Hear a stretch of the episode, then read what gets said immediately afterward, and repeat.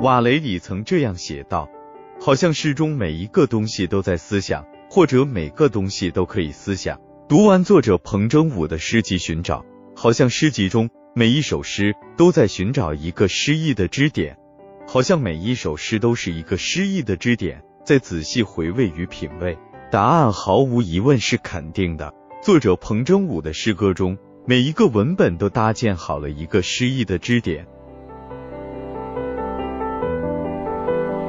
生活零零散散的一天接一天，看似日复一日的日子，回眸再看，却总有不同，总有平常与温暖，总有苦痛与期待相互交织着。作者彭征武在寻找这本诗集的若干个文本里，一直以诗歌的方式描述生活的每一个现场，且一直在以诗语言的方式还原生活的现场。难能可贵的是，作者在文本中反复以多种描写。与对比等手法还原现场的同时，有意识的将生活的细节延伸出藤蔓般牵衣缠人的诗意。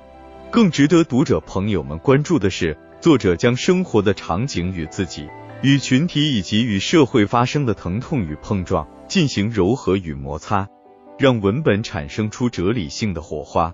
如下面我经过车祸现场这一段。路还是来的路，去还是去的车，起点，终点，终点，起点。对躺下的人，生活不会再逼迫锻炼。最后重读经典对白。如果上天能够给我一个再来一次的机会，你看吧，最温暖的交往，莫过于擦肩而过，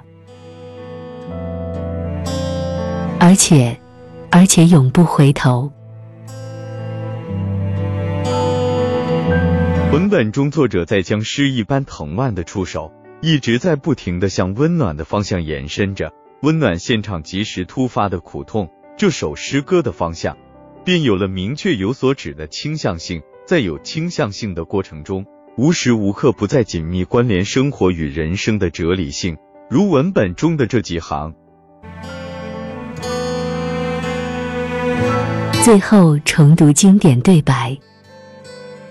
如果上天能够给我一个再来一次的机会，你看吧，最温暖的交往，莫过于擦肩而过。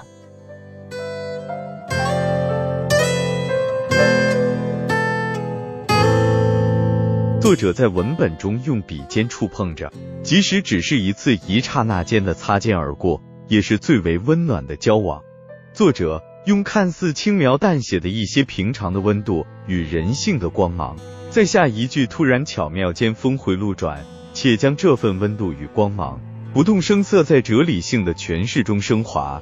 诗意好像寻找到了一束束风，作为随时随地可信手拈来的支点，为自己、为亲朋好友、为这个世界悄然撑开一朵朵伞一般的白云。诗歌就此作为作者一个不可替代的支点。撑开的每一个日子，皆是一片晴天。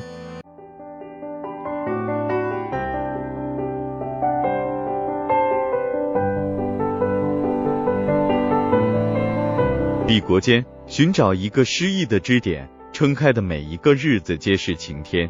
平息彭征武诗集寻找分享完了。